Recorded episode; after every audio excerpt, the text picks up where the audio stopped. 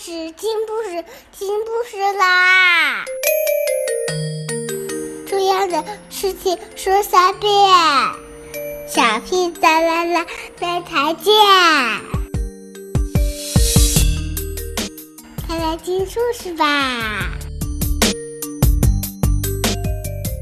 ！Hello everyone, today I'll read a book to you, and the book is. Why Tortoise has a cracked shell?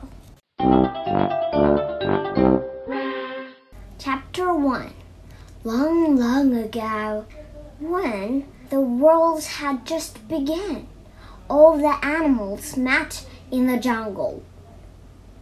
They sat round in a big circle.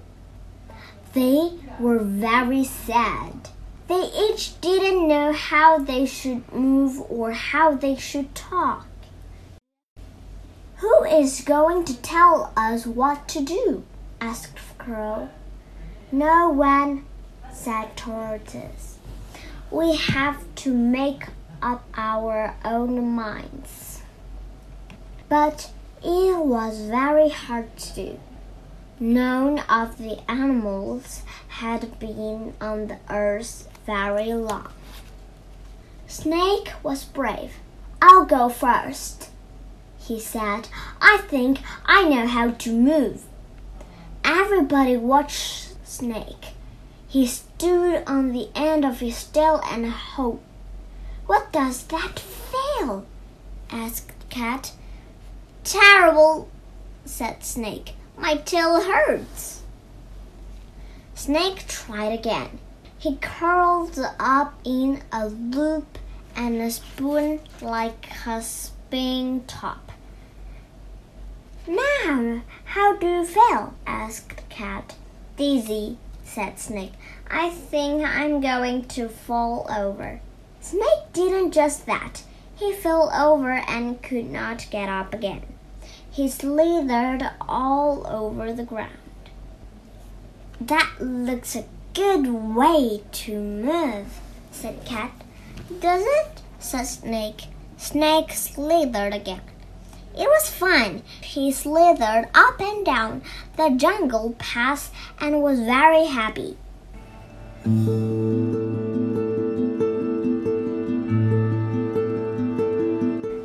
That this is super. Slithering is simply splendid. All the other animals agreed. They liked the way Snake slithered. They liked the way he hissed. Monkey jumped up and down. I want to go next, he said. I want to learn how to move. Everybody laughed. You already know how to move, said Cat. You are jumping up and down like a yo-yo. Monkey was amazed. I am jumping. I am, he said, but it's not enough. I want to jump in the trees. I want to swing in the branches. Then try it, said Crow. Monkey did just that. He jumped into a tree and swung from branch to branch.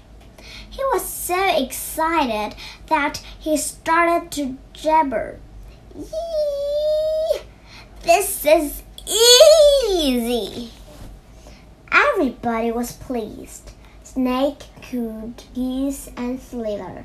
Monkey could jump and caper. Who's next? asked Crow. Me, said Cat. Me, me, me, oh, me, me, ah, meow. Everybody stood still. Everybody listened. Say that again, said Crow. Cat mewed again. Me, me, me, meow. That's a lovely sound, said Snake. Cat was pleased. She was so pleased that she purred. Now, how are you going to move? asked crow. Cat shook her head. She did not know. Show me how you would catch your supper, said Crow. Cat did just that. She hunched up her shoulders and padded along on her soft paws. You're purling, said Crow. Am I? said Cat. Yes, said Crow. Everybody was pleased. Snake could hiss and slither, Monkey could jump and jabber, Cat could purr and prowl. Whose turn is it next? asked Tortoise.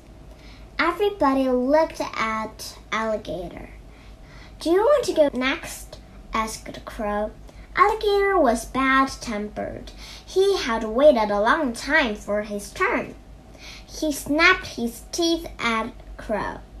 It made a loud sound. Click, clack, click. That can be your sound, said Crow. Alligator liked his sound.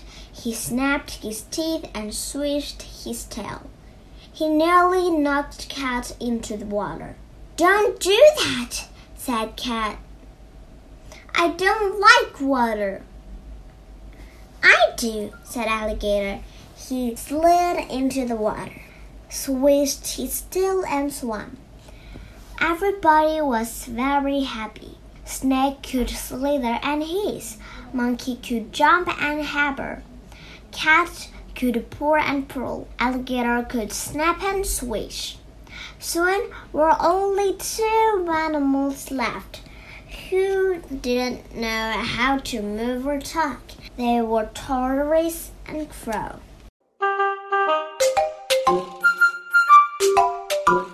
Chapter 2 All the animals gathered around the crow and tortoise.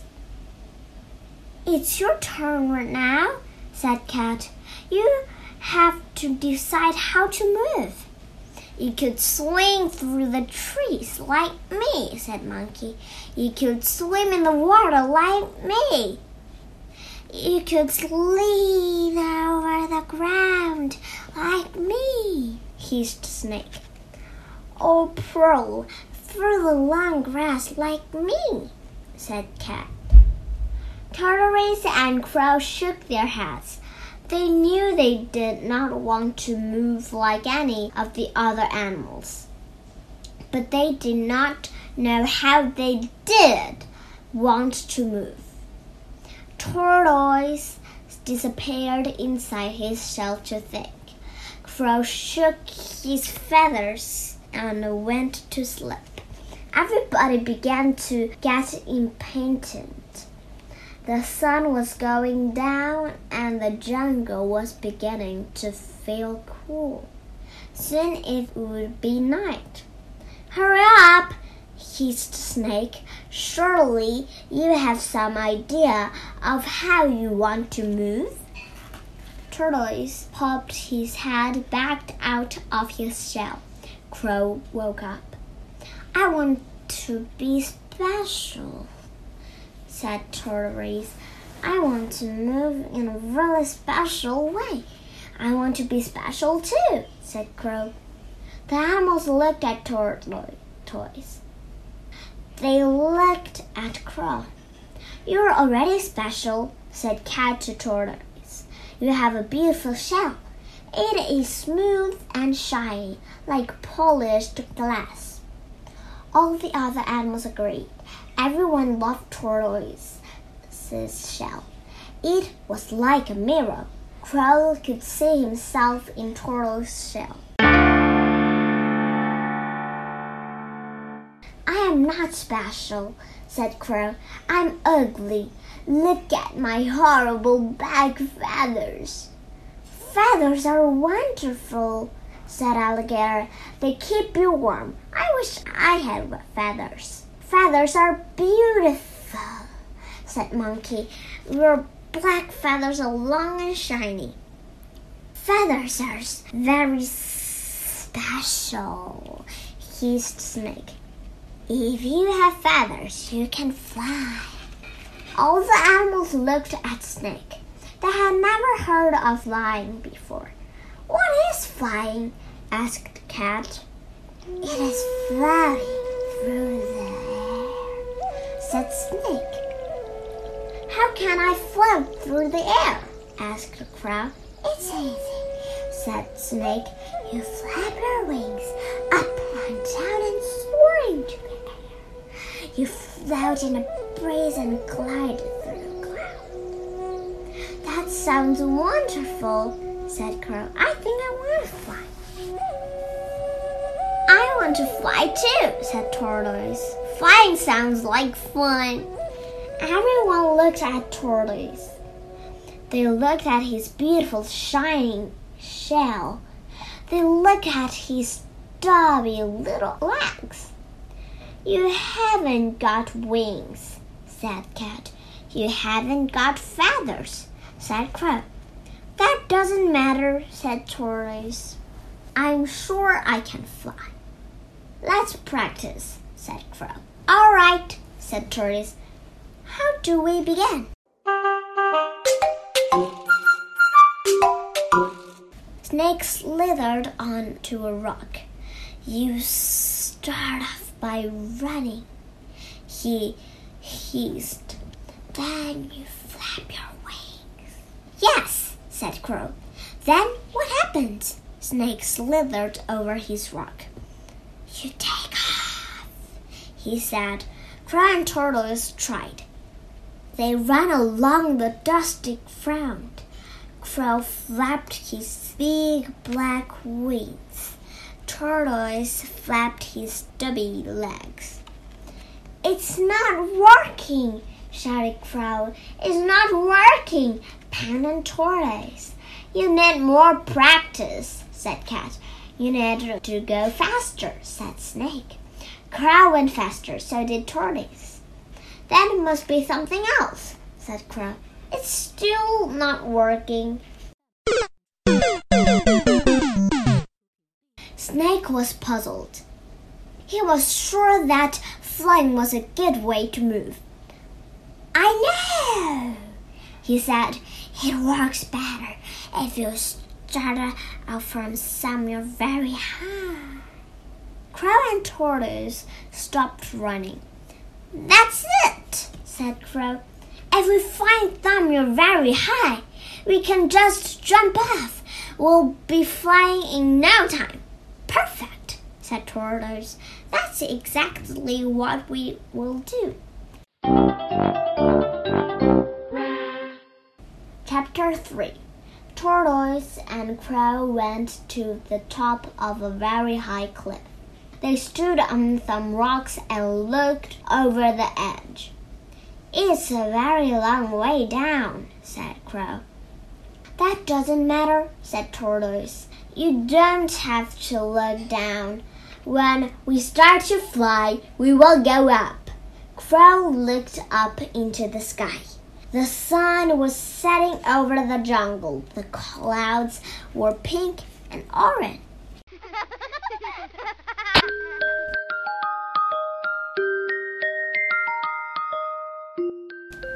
Isn't it beautiful up there? Crow said. I can't wait to fly. Nor can I, said Tortoise. Let's go! Crow rushed towards the edge. I'll go first. You can watch how I flap my wings. All right, said Tortoise. He waved to the other animals. They were waiting at the bottom of the cliff. We're all ready, he shouted. Crow is going to be first. Crow stood a little way back from the edge. He held his head up high and looked at the clouds. I'm going to go up, not down, he said.